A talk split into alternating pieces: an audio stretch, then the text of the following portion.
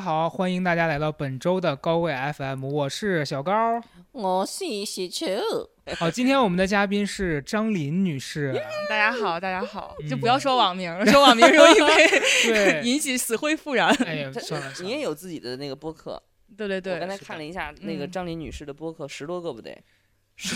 得有 我名我名下的播客对十太十多了准确的说，没有张琳女士，也没有今天的这个有小宇宙，高贵。没有小宇宙。天哪，哪，你这是捧捧杀捧杀了。对对对对，上来就对上来就对嘉宾按键难防。对，因为小高的岛早期是在张琳女士的支持下才才做起来的哦。对对，我一直以为他跟我讲那个张琳，张琳，我一直以为是一个四十岁左右的女企业家，啊我没想到有这么年轻。那你以为是张兰是吗？不是，张兰是六十多岁的女企业家。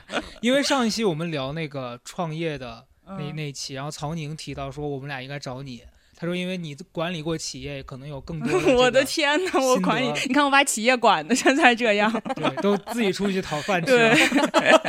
哎呦，真该请你来。对，现在企业我的员工都是数字游民，都是线上工作。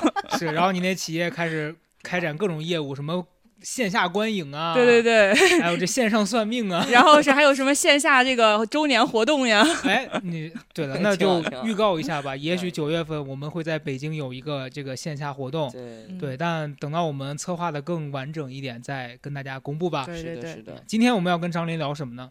朋友，嗯，这祝你平安。你随便插我话没关系。其实我是觉得说朋友可能没有那么准确，嗯我的感觉是我近一段人生的体验，任何一段关系，我要学着接受它是缘分尽了就散了。就是聚散。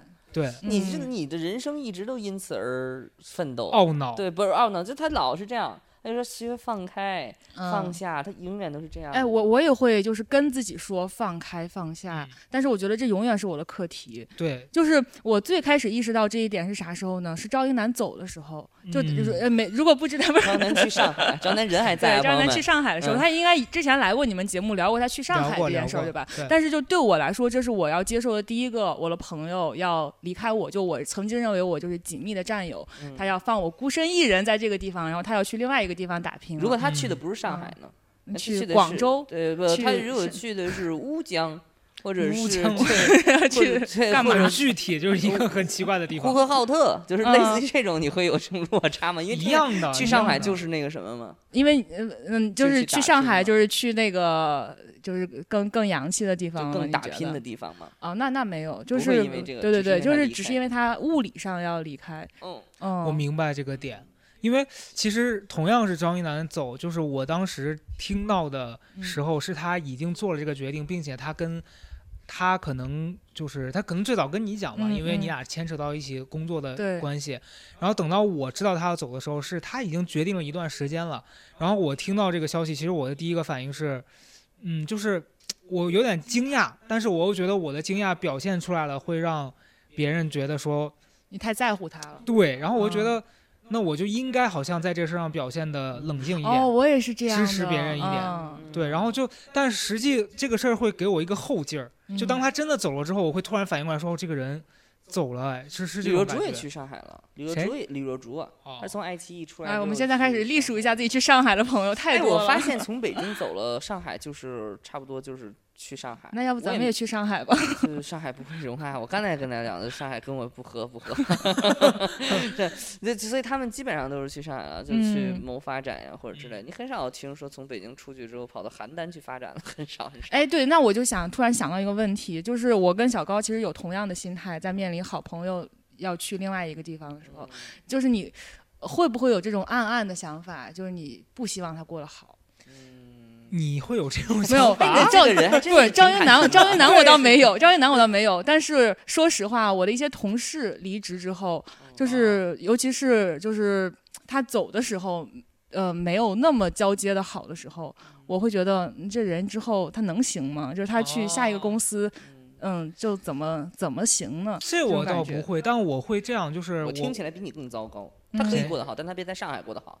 你为什么对上海有这么大敌意？我不知哎道，我不知道，这两个怀因为他们每一次回来说上海这么好那么好，哎，然后说，然后我就我其实暗暗嫉妒了，因为我很嫉妒那种晚上也可以就是有夜生活的路边。喝咖啡对啊，喝酒哦啊。对我，但是我能不能在路边吃臭豆腐呢？行，你继续。我我是这样子长的。就 就对方走了之后，如果我看到他在那边过得很开心，嗯我不会生气，但我会因为我没有参与，参与他那样的生活而感到失落。这就是很多人结婚的原因，为什么？就是因为对方开心，你也一直都在，因为你俩结婚。但那那你的好朋友会不开心？我有见过那种，就他结婚了之后，但夫妻两人就是在两个地方，嗯我也会经常觉得说，那你们这样子会不会出事儿啊你？那是特殊，你那是特殊婚姻，他们更自各自嫁给了自己的事业。但是我觉得你刚才说的其实道理是一样的，就两人结婚了之后，朋友介入不进去，他心里对，对朋对你的朋友来说，就相当于是这个人去了另外一个地方嘛，两个人结婚就了。更幸福的地方了嘛。嗯那李刘若英那个歌儿，向更幸福的地方更多幸福的地对方飞去。去，我我我有一个阶段是这样子的，就是比如说我有两个朋友，他们原来我们仨是一起玩的，比如说我跟你俩在北京，突然今天曹胜决定要去上海了，嗯然后你也跟他一起去上海了，啊然后你们俩在那儿有了新的圈子，啊，我就会觉得我被你们抛弃了，那确实是啊。并且对，并且我会觉得就是其实我有一个恐惧是，我觉得。我生命里面有很多关系是，虽然我们不经常联系，但是我们只要见面还跟以前一样。嗯就他会像之前我在节目里面提到的一个，就是他按了暂停键，但你下一次你跟他联系上，你们会续着那个走。但有些人你发现你续不上了，对嗯因为、就是因为你们不是，就你听起来那种关系，其实是你走远了，朋友还在原地等你。但有些关系是你们都在走，只是你们之间现在差之走了不同的道差之。毫厘，对未来之后就失之嗯千里。然后你再遇到的时候，其实那个尴尬跟生疏，我觉得是双方都有的。嗯，但你们又不想让对方感受出来好像生疏了，嗯，然后我也会很害怕，就是对方跟我承诺他又做不到。你比如说，我真的有那种朋友，他是很长时间没见了，然后他告诉你说咱们这么久不见了，嗯一起去干嘛干嘛了。李白，对 干嘛呢？嗯所以我跟你说，看那长安长安三万里，那李白对，就代入了，我真的代入高适。我当时尤其是在 KTV 那段，对嗯，就是那就就在那个九四的那段儿，对对。吓死我了。我觉得不是，我之所以脱口而出 KTV，是因为我当时真的代入了，就比如说英男找了一群人在纯 K，然后我去了，他就挨个介绍，哎，这是张琳，这是张琳。是的，是的，但是我就觉得啊，这些人我也都不认识，我也都无法去社交，就很哎呀太尴尬。糟糕了。嗯看，你生活里面没有这样子的朋友吗？哪一种啊？听起来就是飞黄腾达了。我觉得飞黄腾达一方面，但也嗯，我我或者就是有一个新的圈子，然后甚至这个圈子可能这个圈子的核心人物之前是跟你更好的，对，但是后来他俩就好好哦也有也有，但是我特别特别好平衡，我就觉得不是一路人。呃，哦，嗯我会觉得始终跟我在一起的就是我要就是我觉得曹泽胜的自我确认感特别对，高，特别足。有有确实有你嗯说的这种情况，就是本来我们挺好，然后后来他们走近了，然后他们搞了一番他们自己的事情啊什么之类的，但是我就觉得。就就是这个是是跟我一路的人，他就会一直跟我在一起，然后他每一个时刻都是可信的，嗯所以我对于跟我现在此时此刻在一个空间里的人，你记得我记得有一次在那个跟呃那个那个那个姐叫什么来着，张婉婷，啊，啊，就是有一次，我有有一次就是，其实我在比较那个小的时候会有这个疑惑，就是我现在属属于不属于这个空间？我跟这些所谓的更厉害的人在一起是不是合理的？但是我这个时候是有疑惑的。后来有一个朋友跟我说，就是你如果此刻跟这个人在一起，他一定是有道理的。所以从那个之后，我就非常确定的是，每一个时刻那么都是合理的。如果是跟我做朋友，那这件事情就是特别合理的。嗯所以，如果说他们远离了我，或者他们去做别的事情了，这件事也很合理。对的意思就是说，我们要做的事情不一样，我们嗯不是要继续走下去的人，嗯所以我不因此而难过，也不因此而痛苦。你说这个我很认同，嗯因为我有一个阶段，我就是你说的那个困惑的那个人，嗯就是早期在米未的时候，你知道有一个阶段是刚刚上了那个节目，有一点小名气，然后完了之后，外界的可能一些朋友他们会觉得啊你现在了不起了，可是其实我知道不是那样的，你们只是看到了我跟这些人在一起，但是我们不是真的朋友，嗯。然后。私下会发生的情景，就有一次录了那个饭局狼人杀，结束了，嗯马老师，嗯然后带了一堆当时节目里面那些人，就其实那些人在我看来，我们私底下也不是朋友，他们只能说是我在这个这个圈子里面的前辈。嗯然后当天晚上录完那节目，就约了一个饭局。我觉得可能作为组织者的马老师也是觉得大家可以在这个环境里面变成朋友，大家聊聊天儿。嗯但我在那个圈子里面，我是很难自洽的。然后我也觉得他们讲的东西我听着就好了，我是不配在这儿跟他们分享我的那些事儿的。嗯而且那个时刻的我跟现在的我比，我是非常自闭的。嗯，就我没办法跟他们说，然后一整晚就是他们说我在旁边笑，然后我觉得我的那个笑，我现在回想起来也是一种营业、嗯营业式的笑，就是其实你并没有在听他们，你只是觉得这个地方我该配合了，所以我事后想，他们看到我那个状态也是很假、很不舒服的。我然后当天他们一直喝到早上的六点多才散，嗯然后我，你看我全程拖着那个疲惫的演了一晚上，我也很累了。然后事后我就发现，每一次就是逢年过节，不是当年米未的那个艺人每一年都会有一个团建嘛。嗯然后我再去的时候，就是马老师会拿我这开玩笑。然后只要气氛一尴尬，他就会说今天气氛怎么这么高大成啊？然后我就会因此而受伤，你懂吗？就是我会觉得嗯我那我还要怎么做呢？我已经不说话了，你还要让我怎么样？这就是你啊！但后来我发现我的问题就在于我没有要融入那个圈子，我是在演我融入了那个圈子。对，呃对，我我社交的时候有这个问题，就是我自己总结叫僵硬，就是我看似是融入这里边了，看似我很会交朋友，然后把大家经常组局啊什么的，嗯组织大家吃喝酒聊天儿。嗯但其实我是那个最僵硬的人，因为我每次我自己心里知道，我每次组局开始之前的一两天，我就心里边会打鼓，然后我会很焦虑，我就会想，哎呀要吃什么，然后要有一些什么小活动、小环节什么的。但其实我觉得真正的就是一个，一个对一个 free 的或者一个 chill 的局，它不应该是这个主人提前要这么焦虑的，哦就是到时候流动起来，它该怎么样就会怎么，样。所以这就是为什么我刚才说那个活动随便搞，他就特别反对。我就是这种，但是但是我我更多的做的准备，其实更多的是希望那个效果好，但没有这层心理压力，我倒是觉得。嗯，哎，我我我压力巨大，你我是你家在哪儿啊？青岛你现在是青岛，然后山东人嗯大家城市陕陕西。我我刚才意识到，其实我可能原来没意识到，可能这个跟我是北京的，一直没有离开过这个城市很有关系。嗯就是我不会，呃，就是你所说的那个，呃，就你的这个迎合讨好感很少啊，。对，然后因为我时时刻刻可能都要跟我最亲密的原本的朋友老见面，所以他他们他们也好，还有我的家庭也好，时刻提醒着我本来什么样子，所以我不需要去。嗯而且还有一点就是你的安全感是很足的，因为你从小认识的人，对对你最对亲密的人都在你的身边，都在这个土地上。我觉得现在才感受到这个区别，就嗯是其实我刚才换到你的那个角度上，换到你们角度上讲，就是说有一个朋友走了去个另外一个城市，就是我我就会觉得是啊，那那这种感觉是非常深切的，因为你在这个城市里最开始结结的那个、嗯那几个小小团体那个人，他少了一个或者走了一群，那确实是这个感觉是是冲击比较大的。嗯，嗯，我觉得这个是可能一个差别。嗯，对。然后上一期就还还没播，就是咱们那一期，我跟他和冉高明提到一个点，我说其实我经常现在这个阶段会为了一个事儿而苦恼，就我觉得我确实相信我是一个很善良的人，但我的这个善良经常会成为别人伤害我的一个这个这个这个通道。嗯，然后我就会觉得说，是不是我应该学着坚硬一点，然后让别人好像首觉得说歌呀，是感觉好好多歌是这么唱的。不好惹的，因为对，就我觉得这是因为我们本身那个安全感就不足，所以我们看到有人跟我们一样的时候，我会本能的觉得说他是需要被保护的。那我受过曾经被伤害的这个苦，我不希望他跟我一样。结果当我对他展示出善良那一面的时候，他踩着我的鼻子往上蹬鼻子爬了所以我觉得这个事儿非常证明有有一个道理，就是有病的人不能给别人治病。对，你哎，很经典，你跟他抄笔记了你。跟他同病相怜，你只能怜，从来没有说同病相治，嗯 互相治病不可能，很有哲理啊。对对对知道你为病友什么大家会里边喜欢你了，不能说我我认可，我为啥啊？认可，哈。因为一句话点醒了。点醒了，点醒了！嗯你跟他本来就是一个毛病，你还想治他，你别了，嗯你就连他就行了，所以就别打开那通道。对因为你们都属于打开通道被别人 伤因为我害的人。发现了，就是你觉得你在好心的时候，对方未必会接受到你这个善意，因为他当下他的诉求只是他自己嗯看到的那块儿，他要被解决，然后他没看到你给他的是一个选择，他觉得你在强迫他做一个他不要做的事儿，嗯，然后就会最后导致冲突，完了就两败俱伤。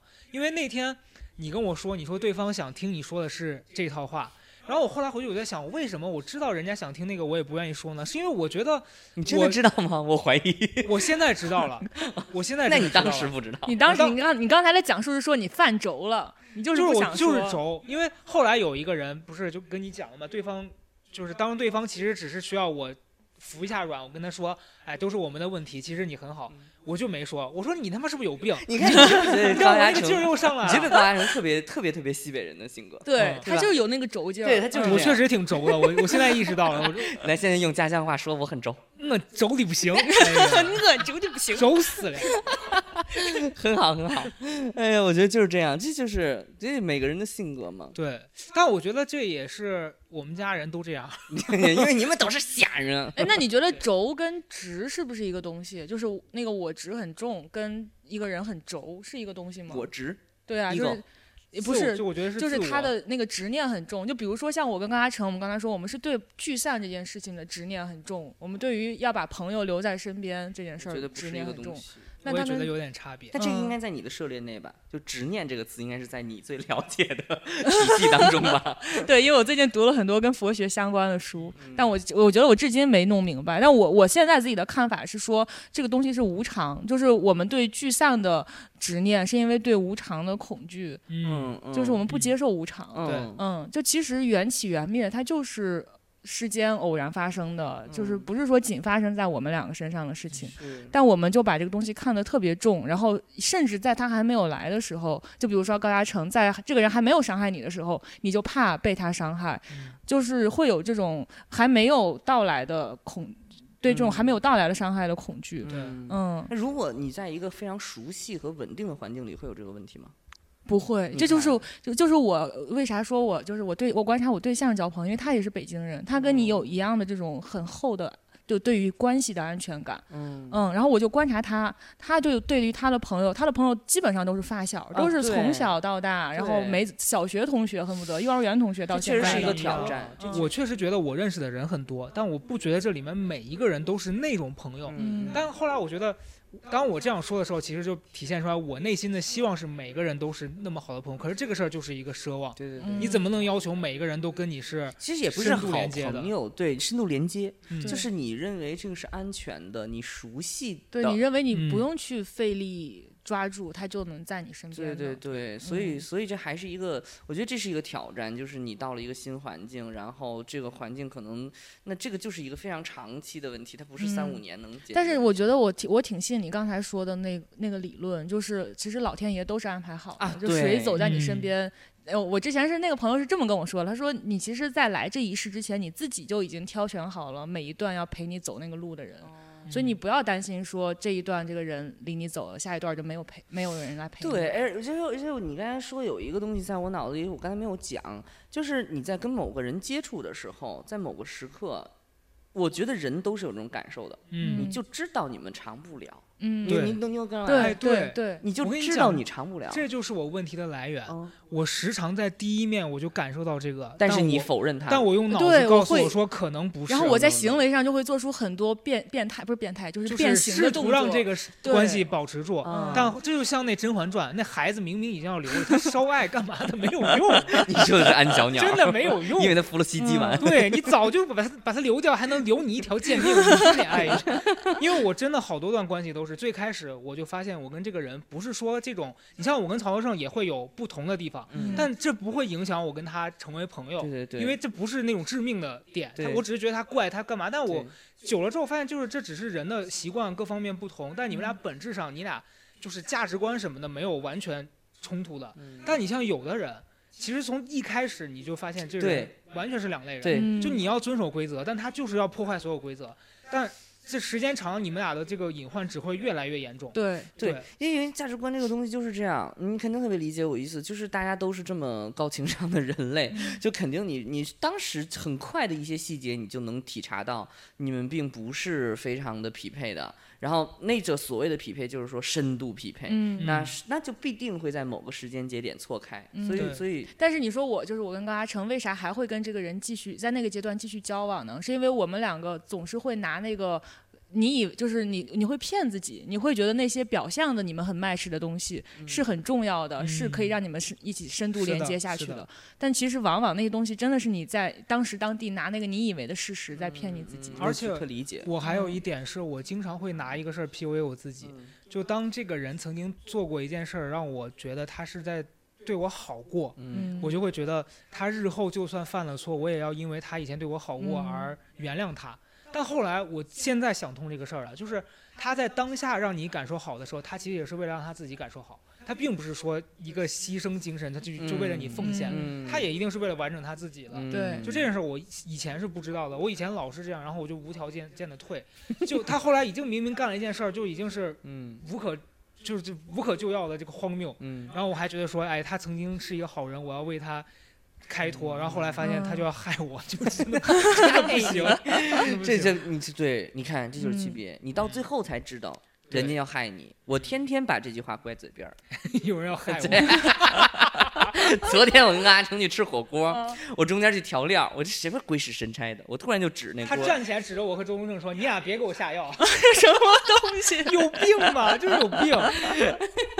哎呦，但是我觉得你刚才说的那个很很很很都能戳中要点的几个问题，就你刚才说的那几个，怎么去感受这个事情，我之前没有想过这个事儿。哎，我刚才我刚刚看到老高，我突然想了一个问题，就是呃，在我我们两个的交往阶段，因为其实我跟你认识已经快六年了，六六七对六七咱们一。七年左右吧，呃最早应该是你刚参加奇葩大会的时候，嗯，对吧？那是嗯哪年啊？一七年，一七年，对嗯吧？你看咱随手一说六年，六年，哇哦，好准啊！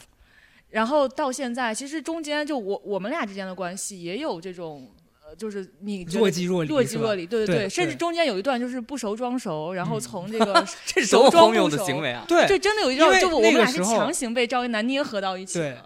对，因为当时我们一起录那个你词范围嘛，其实嗯。我俩完全不了解对方，对，但是为了要给大家营造出来一种你们仨是主持人，所以你们仨关系，嗯，还好不错对，但其实我跟赵一楠肯定没有你俩熟。嗯，然后赵一楠跟我又是属于一种，就他希望我跟他熟起来，嗯。但我俩其实私下也没有什么交流。对。对对。而且当时的就就当时的我来说，我其实是没有那个意识说啊，我这份工作是这样，然后我就确实要有的没的，要平时多跟你联系一下呀，我那时候也要了解一一下你样的对啊什么的，对，就完全没有这种，所以那个节目做完了也就做完了，就是包办婚姻，嗯，对，然后高嘉诚在我这儿就 留下了一个淡淡的痕迹，就也没有觉得很深度的链接。真的，哎，我也嗯。觉得其实那个节目录完的时候，我就对你的印象也是，我就觉得好像认识了又没认识。对，就是一块工作过。哦哎呦，那种最难受了。对，我跟你讲，就那认识没认识，哎呀，这最难受了。你这其实我跟你讲，，就是我那几年的普遍的对我那是我那几年的感觉，我我自己就觉得很浮躁，就是嗯身边好多这种认识了又没认识就。难受，那种可嗯难受了。对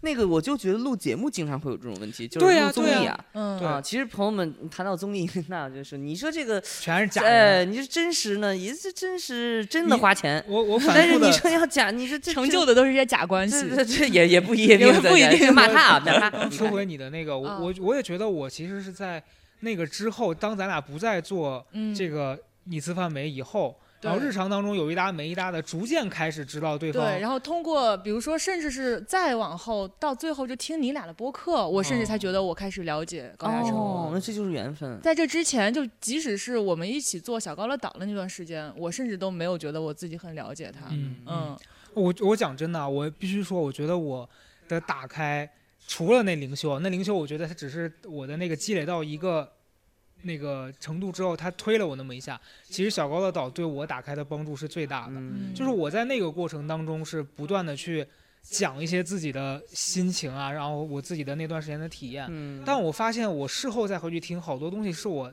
我无意识讲出来的。嗯就是为什么我觉得心理咨询那个东西它那么神奇，是你真的不知道你你为什么会这么说。对，然后后来我再回去听的时候，我发现哦，原来那个时候我是这么想嗯的。对，然后那个节目做了一百多期之后，我觉得我最开始想要锻炼的那个思维什么也达到了，然后我我也因此而更诚实的面对我自己是个什么样的人了。嗯然后后面才有了我俩的做自媒体是有这个好处了，就是你必须要打开自己，因为你必须打开自己，你才能有好的表表现。呃嗯做自媒体确实有这个好处。我要问的问题我忘了。啊，我的问题是说到，就是你做小高乐岛做到一定一段时间，那段时间就是我公司人员变动也比较大，然后那段时间我想休息一下，我不是嗯跟你说说那个我们的剪辑师可能不能帮你剪这个节目了，嗯你需要自己剪。就说实话，你当时有怨恨我，或者有觉得说为啥你还在剪咸宁七，为啥在剪子非鱼，为啥就不讲我？讲真的啊，嗯一点都没有。我我很害怕你有这个，真的没有我当时就是自责了，我提前做了好几天的心理建设，跟你讲这个事情。因为你觉得我可能会爆炸之类的，就是说你抛下我这些。对，或者就是你即使没有面儿上爆炸，你可能心里也不排出了一个次序嘛。嗯其实没有，因为我讲真的啊，就是已经过去这么久了，嗯我当下的心理是，我觉得哎，张琳终于把这个事儿放下了，这不 这不赚钱的生意他还要撑多久啊？没有想到放下了你之后赚钱了。对，因为我当时觉得最早你你咱们开始做这个项目的时候，嗯我就在想这个玩意儿赚钱吗？张琳一个公司在干这个，然后因因为我当时我记得那个小高岛做了一年多才接到了一个商务，嗯，然后总共才赚了 两千块两千块。钱。我说张林这哦这员工是不是下班都得出去那个要饭呢？大家都靠什么活呀？对，然后后来所以你当时你说停了，我觉得嗯这事儿作为我来说，我觉得尊重。因为我当时你说停了之后，我我有一段时间想过，说我这还我还要继续做吗？嗯因为好像我那段时间，你你停的时候，其实是我还没有遇到他的时候，对，然后我在纠结，我说这事儿我还要搞吗？还是我当时说我去搞搞脱口秀这一类的？然后在那个节点吧，我不是去了上海嘛，然后跟赵一楠录了一期，然后那一期就莫名其妙的点击量比之前高很多，嗯然后下一期就是他，然后后来我，所以我觉得这个事儿对我来说好像也是你讲的，我觉得就是就是下一个人就会来陪你。对他突然他就到了一个节点，他有了新的转机了。嗯哦，但我真的是一点没觉得说有问题，而且后来我发现剪辑这个事儿剪辑这个事儿还用我的妈呀！太简单了，对呀好多人意识不到这一点了，好多人觉得剪辑可麻烦了。妈呀，剪辑这事儿，因为还有一点，那个时候有剪辑师剪的时候，嗯不是咱们的那个方法是我去纸上编辑，然后再给嗯他。我后来经常发现，就是这个东西还是还是得很难听。传达你嗯自己的那个意思，对，因为他剪出来，我还是会觉得有一个地方我觉得特别好笑，他怎么给我删了？哦哦可能是危险。对，后来我自己觉得，还是后来自己做了炸了号就炸号，随便就就全都留了，就火了。你看看，很极端，很极 端。我不是那个意思。哦哦，好的好的。对，我之所以会有这个担心，是因为如果我换位思考，如果我是高嘉诚，我可能会因为这个而不舒服。你说他在这个位置上，哎，但是我啊讲真的，我看到后来咸宁七和什么在做，我也没觉得说你嗯。抛下了我，因为人家那个号确实更大，而且赚钱，而且曹宁确实他就是他的那个形象在当时这个播客的氛围下面，我觉得他是更适合嗯，做大的。音频界的然后我觉得吴彦祖嘛，嗯，我觉得我得找到我的方向，因为那个时候我没有。你说什么？他是音频界的吴彦祖吴彦祖开心吗你？这样讲，其实我会想想提起来一个事儿啊，这个事儿一会儿你们决定播不播。嗯就是其实你那个事情发生的当下，我会纠结，就是嗯我我觉得我看到你遭遇了这个，然后我当下真实的想法是，我觉得我能理解你在那个你的那个事件里面你的做法和你嗯在视频当中的回应，因为我知道你生活当中你的习惯，可能你下意识的，就像你刚才说了一个玩笑，但其实你不是有恶意或者你要引导什么。对但对于不了解你的人，他就是会觉得你你是故意的，对，然后那个时候我我看到你那个事儿发生之后，我第一反应是，我说这事儿我没法出来，因为首先我不是那种愿意在这个时候跳出来发表言论的人，嗯因为首先这事儿跟我无关，嗯其次。咱们俩虽然不是那种特别特别好的朋友，但是我觉得我不能在这个时候伤害一个我认识的朋友。我觉得这事儿就是很缺德。我不是嗯那个时候我的纠结是我当时跟赵一赵云楠聊过，嗯，我说张林出这个事儿，然后你你去关心他了吗？然后他跟我说他跟你聊，他很贱，对他来跟我，说一些很贱的话，对，来开玩笑，就是糟糕，因为 他给我出主意。因为那些网友不是在攻击她跟她男朋友吗？当时，嗯然后赵云楠，然后有一个人说什么你男朋友看起来很臭，然后赵云楠说你这时候你就应该拍一个视频，你说你们说我男朋友臭，我要给你们证明一下，然后一闻你吐了，你说糟不糟糕这个人？他给我出了一百个这样的 主意，但是你知道最荒谬的是，我真的觉得他这个主意还挺好的。我当下真的，我当下真的想拉着小杨哥拍，但是他拒绝了。就看你要做什么样的路。我觉得任何一个正常的男的都不会接受这种建议，谁会真的？就是人家名义上臭了，但是咱们小杨哥是就是就真实的他物理上的臭了。但我要说的就是，我会觉得我去跟另外一个可能我觉得他跟你关系更好的人确认，他说你没事儿，我觉得那嗯。OK，反正因为我觉得你当下你也可能不太需要说找到所有人去关心，那个时候你也会很烦，嗯。我就我就会默认我这个时候跳出来的关心可能也是不是那种刚需的，那我就选择我确认你没事儿，那 OK，那我就退下。嗯，对，所以我觉得我在很多事儿上是这样子的，但是往更深一步说，如果今天有一个可能，比如说更熟或者曾经我跟他关系很好的人，他发生了这种需要关心的事儿，我也会很犹豫，就是我我在这个当中的位置，我能做什么呢？嗯因为我觉得他如果找我，他明确的提出来，我会有反应，就我能做到我能做我的最好。觉得很多人都会有你这个问题，就是说，当你的亲近的，都对吧？就相对于亲近或者熟人发生了一些需要被安慰的这种情况的情况下，你要做什么样的表达？嗯我觉得更多的是处于就是基于你到底在这段关系里准备下一个阶段站在什么位置上。嗯。啊、因为你自己心理上是觉得不远不近，那你也不知道这个不远不近，所以我我觉得这个是我自己的体会，就是往往这个时候保持沉这个陪伴也好或者什么，可能是这个原因，因为我我自己平常有有一些经历也会有这个问题，但我后来觉得就是说，如果你是顺其自然的，你这个嗯。时候想说什么的，那可能就是你们下一步。经经历，对对对对对，然后你你想要表达什么呢？或者其实那个时候自己就会有感觉，我觉得就是刚才我们说的，就生活当中对于某段关系最开始的你那种灵感、那种敏感，我觉得那个是很宝贵的东西。就今天嗯很多很多的人的那种你说的那个执念，就我觉得说的特别对，就是忽略了自己最开始的那个感受，对，然后而且还而且还要跟那个感受对着干。我觉得那个可能是就是你之所以在里面很拧巴的那种状况。你还有这样的例子吗？我 没有我多糟糕的主持人！对，硬把人往你还有这样的。例子吗？哪样的例子？没有，我刚才就突然想到，真的是这样，就是在还是说到这个事件啊，就在这个事件之后，我会发现有好最近我身边的，呃，突然就是关系走得更深了的朋友，嗯是的，有好几个是因为这件事件来就好，之前都好久不联系了，然后来找我啊，来跟我聊啊，来什么的。然后我我给大家概括一下，大概就是我们都经历了一些就是比较呃突破性的，在人生当中算是一些小水花的，因为普通人很少有会有这种经历，比如说嗯。你做了一个一个事情，在你的人际圈当中啊爆发出来，比如说跟你的公司打撕逼了，嗯。或者说你哎有一个什么东西大家都知道了，好像有，其实是一个观点的分立，以及嗯考验谁到底理解你。那这个东西我大概给大家概括一下，因为我估计可能大家也不太知道，也没有必要去挖这个东西。嗯，对，然后所以我觉得这个你说的很对，就是经过某件事情，我给大家介绍一下，你继续。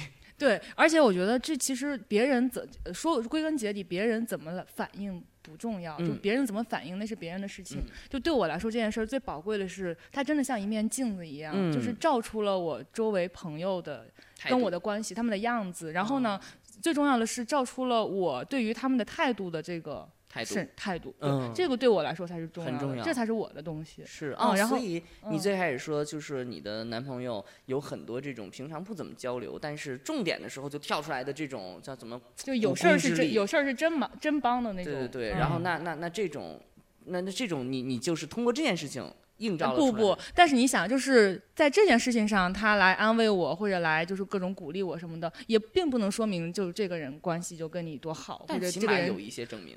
对，就是你这只是一个输入，只是一个输入项，但不能说明一切，就是是我们就就且看着。所以真嗯正自洽的人就得常出事儿，就是 很极端。所以也是没有想到，这个照你这么说，那张兰身边全是真朋友。那确实啊，你看是不是？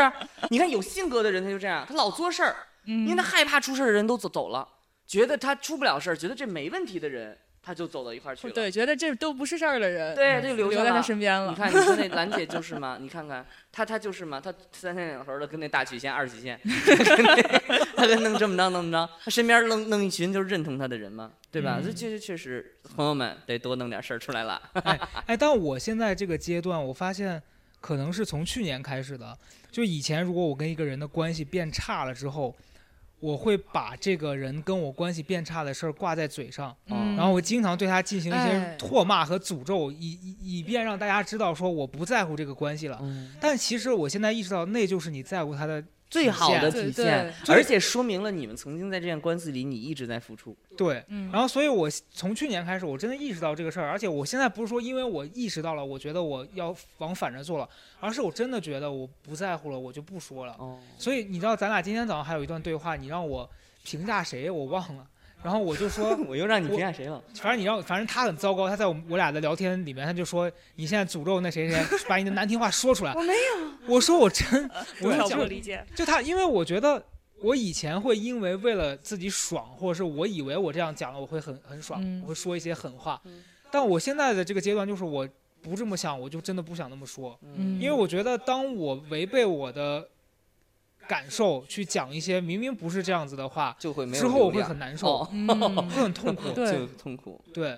你消耗，对，以及包括咱们做播客嗯，你像我以前讲话可能稍微有一点点就是会有点儿打圆场。口无遮拦。啊啊，就比如说有一些形容一些人，我会用一些很重的词，你说我说谁谁谁是个是个怪逼什么这种的，然后事后我就会想说，万一他听到了这个，这个事儿其实没有那么严重，对啊，但我这个词会让他受到伤害的话，那我我就会连夜剪辑把那个怪逼剪对，你，看他这个人，你看大家都会，你看，你这个就那你当下怎么不想起来这件事儿？当下就嗨了这个。播客层次就很很很丰富，很多人都认为我是那个特别尖锐的那个，你知道吗？但其实跟阿成经常说出来那话，我觉得啊，这样说人合适吗？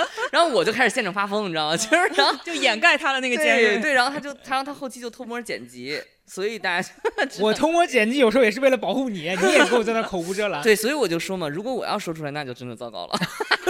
哎，但你俩这种关系，我真的也很羡慕。我经常听你俩播客，咱们什么？关系啊？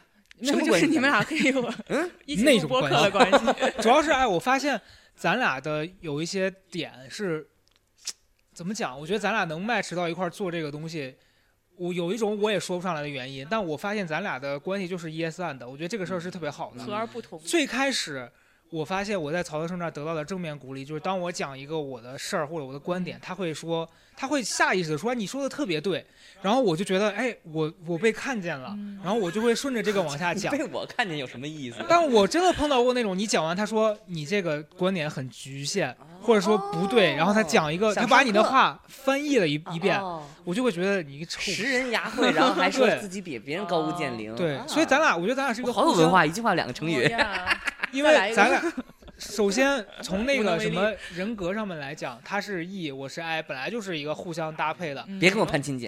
嗯然后再一个，我俩也 我俩也聊过一个点，就我经常关注的是人的内心的那些变化。我老是关注事他老关注。时事，然后外面的变化。其实我俩是一个互补的对关系。对对你刚才说什么？你刚才说什么？我就说我很想要一个播客搭子，我就很、哦很，哦你看我的播客为啥总不更新？就因为我觉得一个人逼逼可能，是是是，而且我觉得就是谈话的这个，包括其实其实跟社交是一样的，嗯，就是我觉得你刚才说那个自己说是一个状态，然后你跟别人说是一个状态，其实它就是你自己本身是一个什么样的人，对和你的社会面孔是什么样的人，然后你的那个谈话场就决定了你们现在这个这个关系是什么样的？对对对，对所以我觉得这个东西，那然后我就觉得，嗯，我自己觉得就是你你想要找一个搭子呀或者什么这个东西，其实它就是就是会出不一样的效果。我自己感受就是，所以因为我之前的场域都是，比如说我们现在在的这个地儿，是我们之前公司还有线下员工的时候，我们都会坐在这儿坐一排，然后在这儿就是录那种像办公室聊天 reaction。啊，我的妈呀！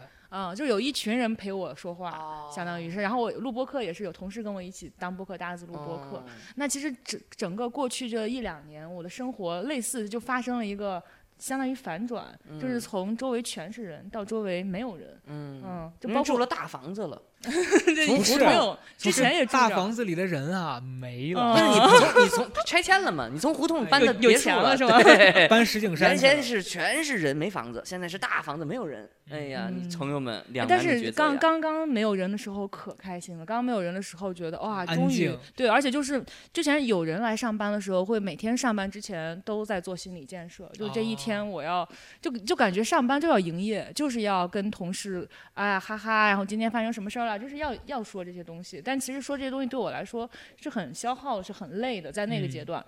然后呢，经过了这一两年，就到现在这个阶段，其实我又又有点想回到有搭子，有一群人在一块儿。那你会变得更好。对，那你为会变为啥会变得更好？为那这不是就是又回到原地了吗？没有人老会在一个原地踏步嘛？你再回去的话，你肯定再找但。但我但我又有点害怕，就是你就是我们最开始说的这个聚散问题，就是又聚又散，又聚又散，然后每次在散的过程中，其实会还是会消耗一些心力，还是会难过，嗯、还是会。呃，看到人一个一个的散去，你会有那种人去楼空的感觉。嗯欣赏吧。对，所以我现在就是现在马上要聚了的时候，我就会担心下一个散的时候了，哎，你真的还挺那个。未未未雨绸缪。对，因为我觉得怪不得你的播客那么早就开始做。就他会想到三步以后。未卜先知。朋友们，当时那个短视频和所有的这个媒介还如日中天的时候，嗯张女士就已经涉足了组建了公司 组，建了公司，专门做听频播客。嗯所以由于太早的入局，所以所以被伟大不掉，淘汰了伟大不掉。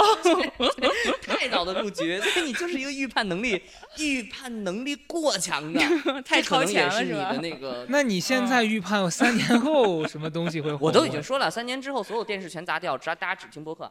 哎呀，那 那更不您觉得可以吗？可以可以 可以。三年之后我们就呃唱戏，对，唱戏，哎呦成戏是这有点成戏呀，开始放屁了。是这种成哎戏。放屁，三年之后说不定放屁是一种新的媒介形式。这呀就是发疯了。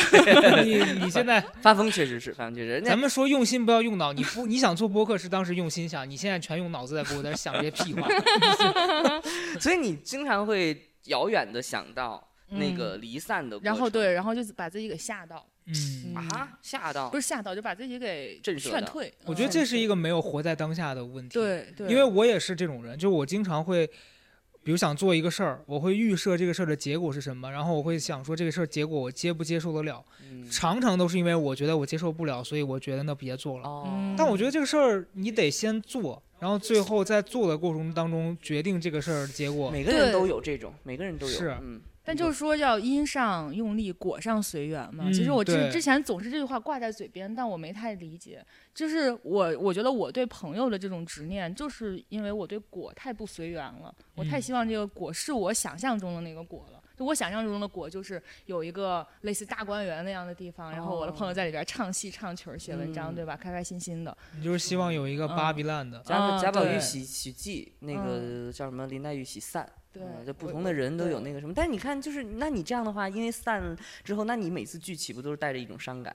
是的，所以哦就我的人生看似就是很热闹，但其实总是我内心特别的害怕和落寞。但其实我也是，真的真的。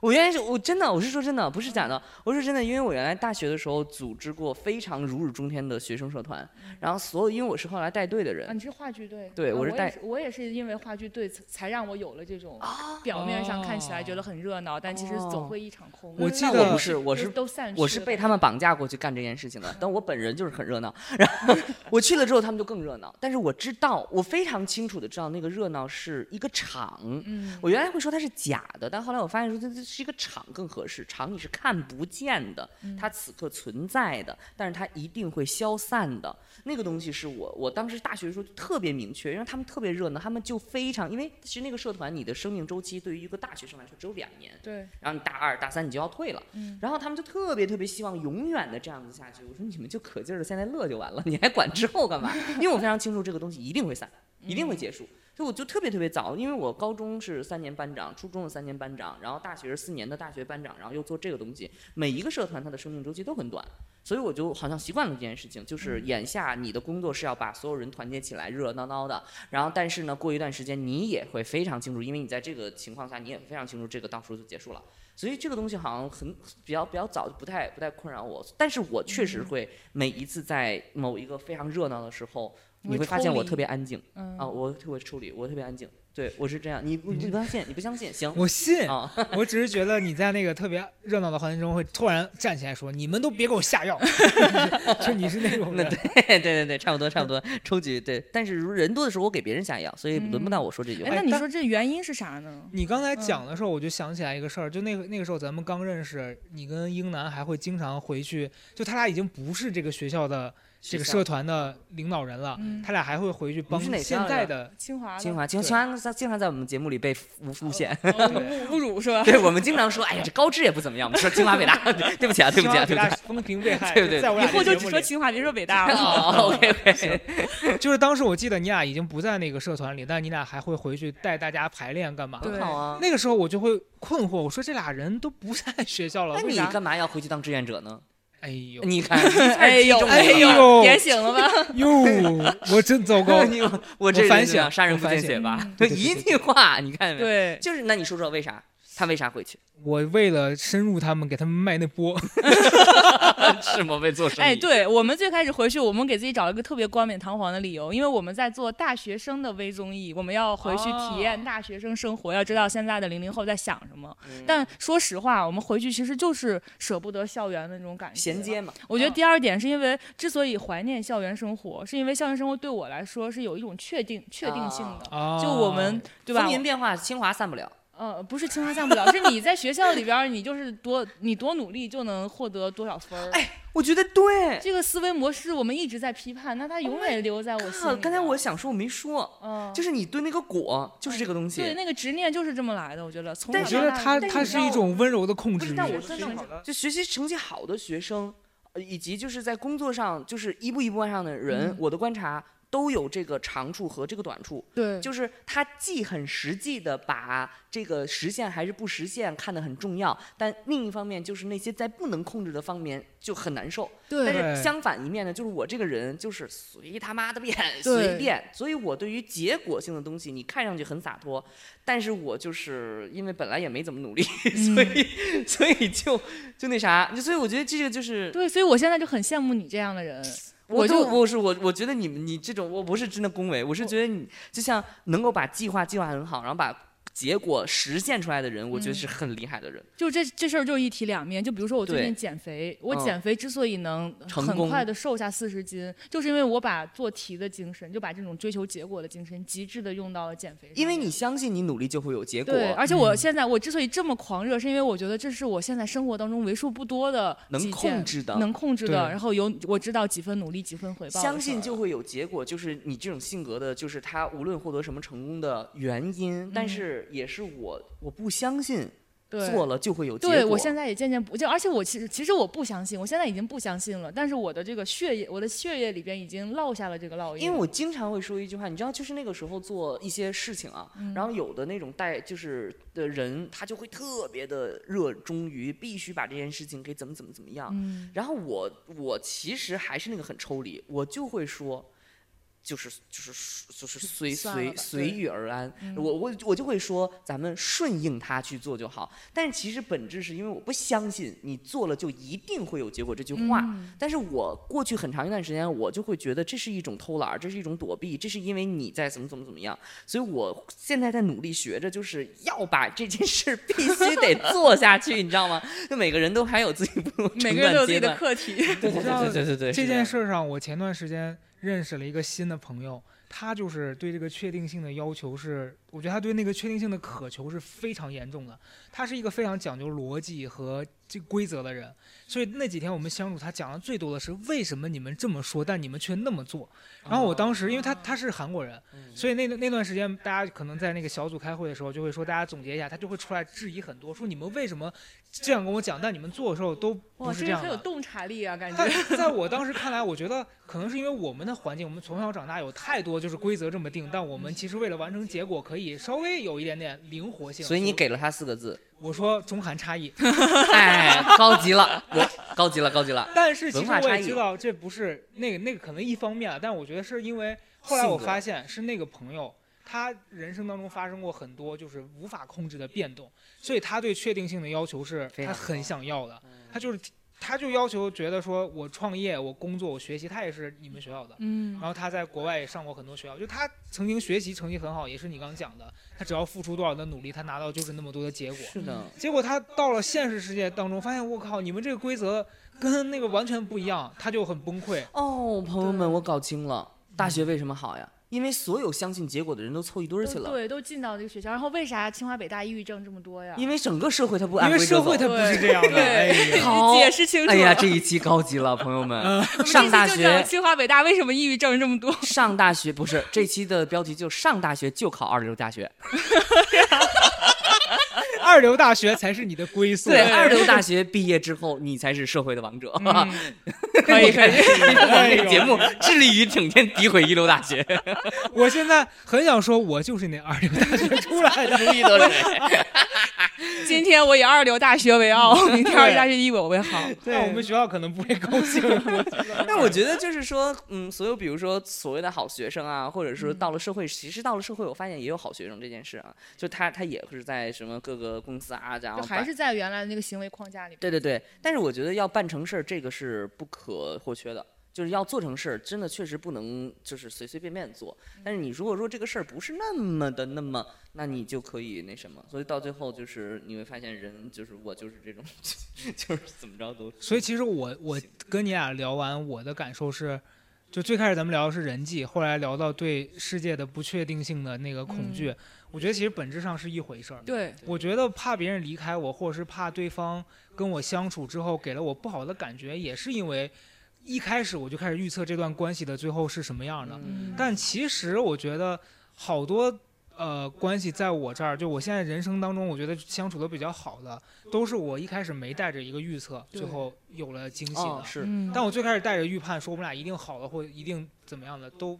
不是这样。嗯，该成为仇敌就成为仇敌。是，所以我现在觉 得，是他他现在一身叶子，一切的都是我真的，我现在觉得我其实生活当中没有那么多仇敌，但是我认真的反思，我前段时间结仇的两个人，都是 早有早有预言，都是因为我的轴。嗯，就是在那一刻，我也掉进我那个执念里面。我觉得说，我此刻如果不对你怎么样，你就会遭遇一个坏结果。但这也是我的预判，它不一定是真的。嗯然后在那个节在那个节骨眼上，我不愿意撒手，导致我跟人的关系变坏了。嗯所以我觉得以后可能我要学像曹德胜一样，就因为他经常跟我是一样的，他就我经常跟他诉苦，我说这个事儿。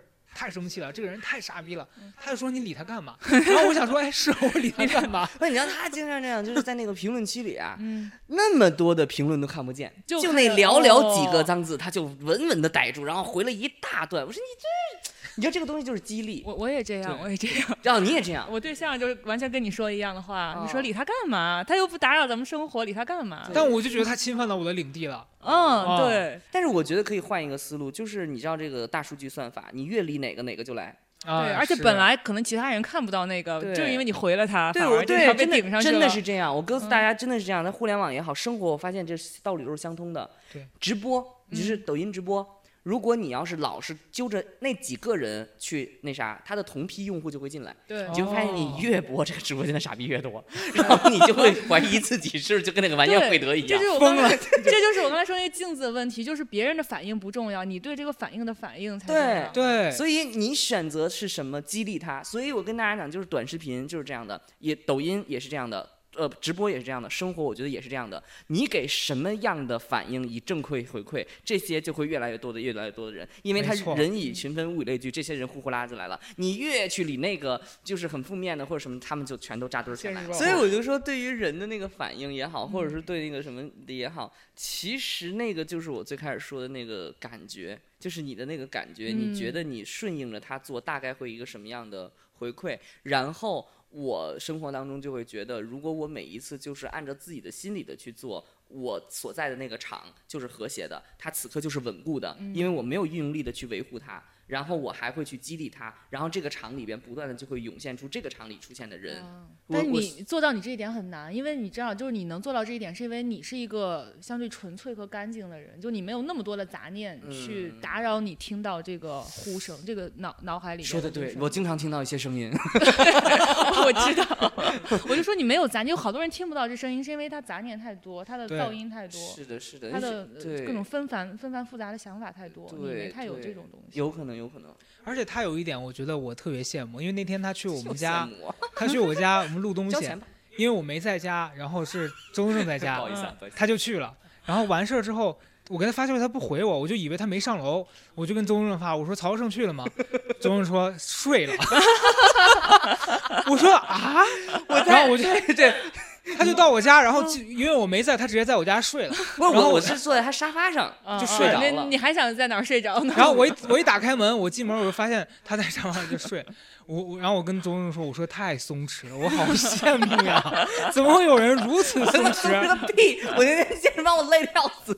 我从这个屁，我简直是爬到你们家的，我累的要死。然后你那死狗又一直在那叫，一直在那叫，然后我在说你别吵，睡着了，我就太我是累的弛了，我松弛什么呀？我累的，我行行行行行，可以的可以的，我没有问题了，我。行啊。